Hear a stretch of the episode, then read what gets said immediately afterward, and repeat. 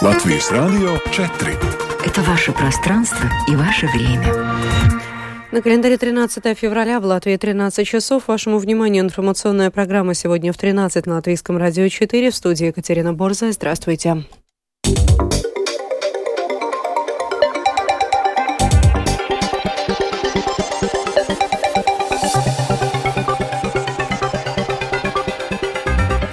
В этом выпуске комиссия Сейма в первом чтении обсуждала поправки к закону о фармацевтике. Директора школ выразили поддержку нынешней реформы школьной сети. Сегодня расторгается договор строительства между больницей Страдания и компанией ВЛВ. Теперь подробнее об этих и других событиях.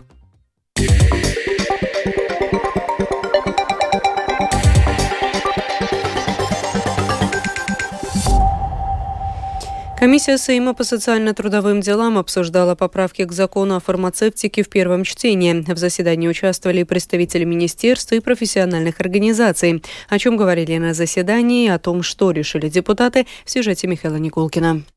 Поправки к закону о фармацевтике готовились около года, а на уровне дискуссии вопрос обсуждается еще дольше. Сегодня парламентская комиссия в первом чтении одобрила законопроект. Теперь до 28 марта к нему должны быть поданы предложения. Поправки предусматривают 8 больших блоков.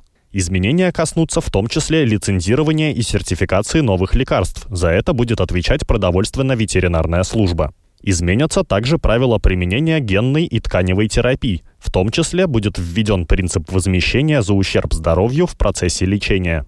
Кроме того, для повышения безопасности здоровья клиентов и снижения риска ошибок необходимо будет в правилах Кабинета министров регламентировать то, кто именно и при какой квалификации может работать в аптеках. Также законопроект предусматривает повышение доступности лекарств для населения в целом. Об этом рассказала директор Департамента фармацевтики Министерства здравоохранения Инесса Каупере. Ir novērsti zāļu izplatīšanas ierobežojumi aptiekām. Предотвращены ограничения распространения лекарств в аптеках. Первое, допускается, что аптека может распространять лекарства на другие аптеки, чтобы способствовать их доступности. Когда в аптеку приходит человек, которому нужны конкретные медикаменты, но они доступны в другой аптеке. Предусмотрено также исключение, если конкретное лекарство недоступно в Латвии. Это может быть централизованно зарегистрированное лекарство, которое не распространяет ни владелец лицензии, ни оптовые торговцы. Но при этом оно очень нужны индивидуальному пациенту. Тогда аптеке дается право приобрести их в другой стране Евросоюза или в стране Европейской экономической зоны у официальных производителей и распространителей. В целом, у присутствующих депутатов, экспертов и представителей отрасли не было возражений против поправок. Однако многие вопросы требуют подробного и более длительного обсуждения, считают они. Так, президент Латвийского общества фармацевтов Даци Тикуте указала на необходимость уточнить понятия, использующиеся в законе. Что у нас в стране считается оптовой и розничной торговлей? Что такое ограниченная доступность лекарств и перерыв в доступности лекарств? Что такое зарегистрированные лекарства и что такое незарегистрированные лекарства? До этого у нас были одни представления, но они не оговорены. У нас много вопросов, и чтобы не писать длинные письма, мы позовем министерство на устную беседу.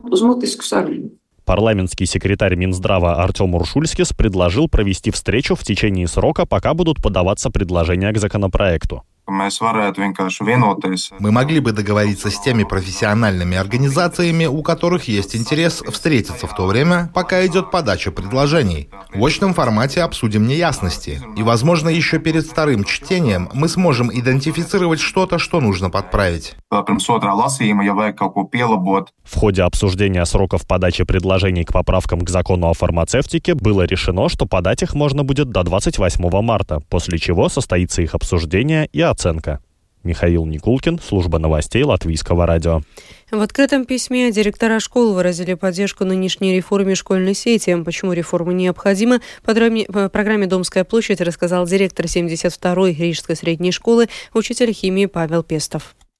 Ну, э, в данной ситуации мы считаем, что предложение Министерства образования достаточно оптимально, да, поэтому, например, такой критерий, как в отдаленных районах Латвии 30 человек с 1 по 3 класс, да, или там 60 человек с 1 по 6 класс, что значит в среднем 10 человек в классе, это достаточно нормально. Дальше мы знаем, что есть определенные исключения на школ, которые находятся в приграничных районах. Там критерии на три параллельных класса с 1 по 3, где-то 22 ребенка, то есть в среднем 7 человек в классе. Но вот и в письме мы говорим о том, что если все-таки количество детей уменьшается, то есть еще меньше, чем 7-6 э, человек в классе, то, конечно, в данном случае возникает ситуация, когда обеспечить качество образования. И э, самое главное, мы говорим не только о том, что происходит на уроке, мы говорим о том, какие возможности у ребенка после уроков посещать, какие кружки по интересам есть. Мы говорим о том, как э, учителя между собой могут сотрудничать, и мы говорим о том, а какие же профессионалы, психологи, социальные педагоги мы можем на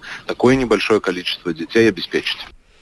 Под первым номером на выборы в Европейский парламент в Латвии выйдет согласие, а последний, 16 номер, достался партии «За стабильность». Всего на выборах в Европарламент будут баллотироваться депутаты из 16 списков. Сегодня расторгается договор строительства между клинической университетской больницей имени Паула Страдания и компанией Велва. Больница рассчитывает принять новое здание А2 в течение пяти рабочих дней до 20 февраля. Как заявил сегодня утром э, ЛТВ министр здравоохранения Хасама Бомери, из-за задержки строительных работ Латвия уже потеряла около 26 миллионов евро европейских фондов и может потерять еще больше, если не подтвердит Еврокомиссия, что пытается активизировать работы. Если мы видим, что все сроки нарушены, что работы не продвигаются так, как должны, что все переговоры, которые происходили летом прошлого года, нарушены, новый совет, новое правление не видят никаких гарантий, никакого сигнала, что процесс строительства пойдет быстрее. Предприятие пытается сказать, что оно не виновато, что делает все, что можно, но по существу это неправда. Потому цель состоит в том, чтобы быстро сменить подрядчика, чтобы процесс продвигался вперед, поскольку Страдани – вторая по величине больница в стране, университетская больница. И это вопрос безопасности. Между тем, компания Велвы считает, что еще можно прийти к взаимному соглашению за столом переговоров. Представитель Велвы Валдис Кук заявил, что с компанией избегали переговоров. Мы всем представителям заказчика позволяем попасть на строительный объект, поскольку строители продолжают там работать. Но присутствие посторонних лиц на строительном объекте запрещено. Для посещения нужно получить пропуск, и эту процедуру нужно соблюдать. С нашей стороны мы готовы встречаться, разговаривать и решать этот вопрос. Мы с помощью прессы приглашали заказчика все эти последние месяцы прийти и сесть за стол переговоров. Но никто не пришел, все избегали переговоров с нами. Мы считаем, это заявление заказчика безосновательным и собираемся его оспорить, поэтому оно не вступит в силу. Бюджет Прейли этого года будет бездефицитным, и на все муниципалитета денег не, хвата... не хватит. Но в качестве одного из приоритетов выдвигается завершение строительства Прейльского дворца. Для этого нужен кредит еще примерно в 1 миллион евро. Председатель Думы Прейльского края Арис Вудсенс уверен, что кредит окупится. Конечно, необходимо вложить объемные средства, но в то же время нужно понимать, что с точки зрения финансового управления нет ничего хуже, чем незаконченный замороженный объект. В настоящее время мы готовим окончательные детали технической документации. В феврале мы объявим о закупке. В мае подпишем контракт на строительные работы. А завершить их планируем в первом квартале следующего года. Летом 2025 года дворец, как многофункциональный центр, будет передан в доступность общественности общественности.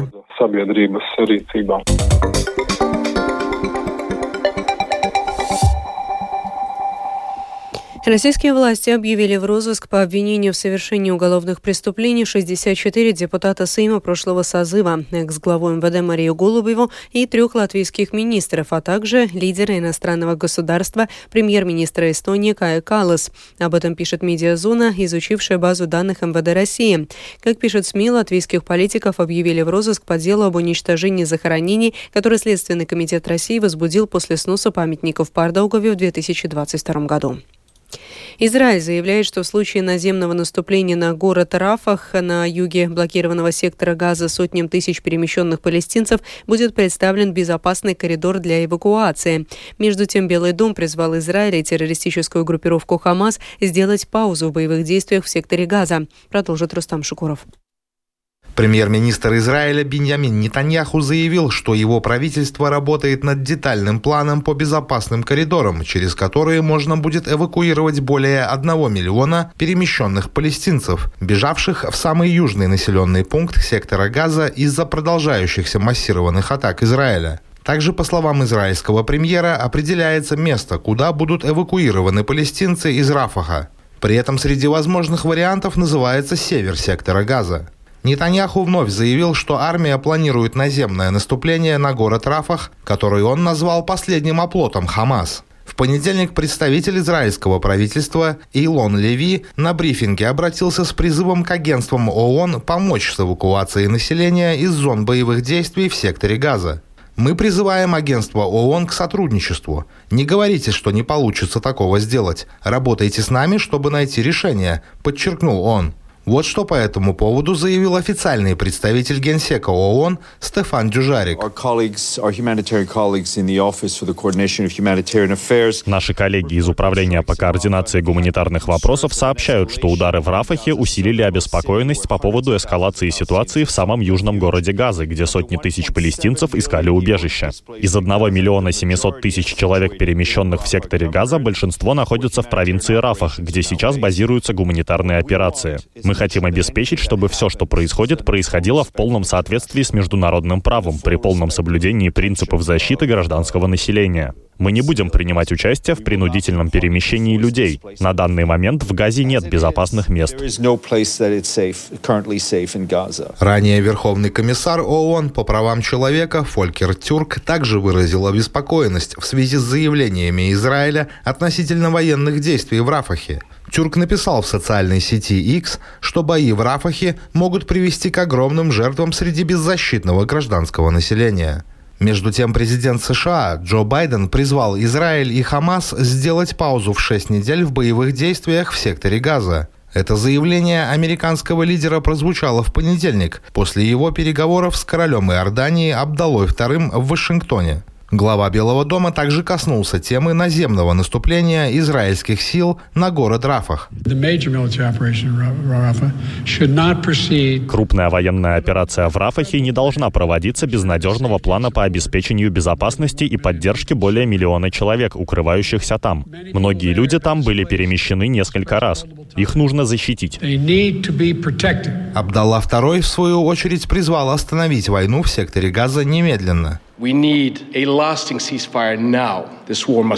Нам нужно долговременное прекращение огня прямо сейчас. Война должна закончиться. Мы должны срочно и немедленно работать над обеспечением устойчивой доставки достаточного количества помощи в газу через все возможные точки входа и механизмы. Абдалла II также сказал, что политическое разделение двух палестинских территорий западного берега реки Иордан и сектора Газа неприемлемо. Рустам Шукуров, служба новостей Латвийского радио. Погоде в завершении. Предстоящей ночью по Латвии будет преимущественно облачно. На большей части территории страны осадки, преимущественно снег, мокрый снег. В северо-восточной части умеренный снегопад и ледяной дождь, который образует сильное обледенение. В отдельных районах образуется туман. Видимость составит от 500 до 1000 метров. Ветер слабый в первой половине ночи. В прибрежных районах юго-западный и западный 3-8 метров в секунду. Температура воздуха ночью по Латвии составит от 0 до минус 4 градусов. В западной части 0 плюс 2. Днем также будет преимущественно облачно. В центральной и восточной части снег, мокрый снег, дороги будут скользкими. В отдельных районах сохранится туман с видимостью от 500 до 1000 метров. Ветер будет слабо. Температура воздуха днем по Латвии составит от 0 до плюс 4 градусов. В западных районах 0 минус 3. В Риге будет преимущественно облачно. Ночью мокрый снег, снег. В середине дня кратковременный дождь. Ночью и утром на дорогах и тротуарах образуется обледенение. Ветер слабый. Температура воздуха ночью в столице составит около 0. Днем плюс 2, плюс 4. Медицинский тип погоды третий неблагоприятный. Это была программа сегодня в 13, 13 февраля. Продюсер выпуска Елена Самойлова провела Екатерина Борзая.